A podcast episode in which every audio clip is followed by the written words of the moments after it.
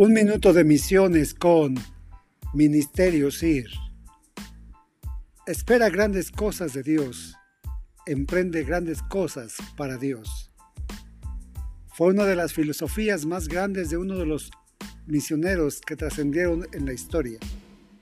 Guillermo Carey, un conquistador de nación y un conquistador de almas. Con un secreto importante que creo que los misioneros necesitamos considerar cada día Esperemos grandes cosas de Dios porque Dios es grande. Pero la mente y la visión debe ser emprender grandes cosas para Dios. Eso quiere decir que nuestra mente siempre debe estar enfocada a realizar algo que nunca antes se ha hecho. Emprendamos grandes cosas porque seguramente un Dios grande respaldará nuestro ministerio.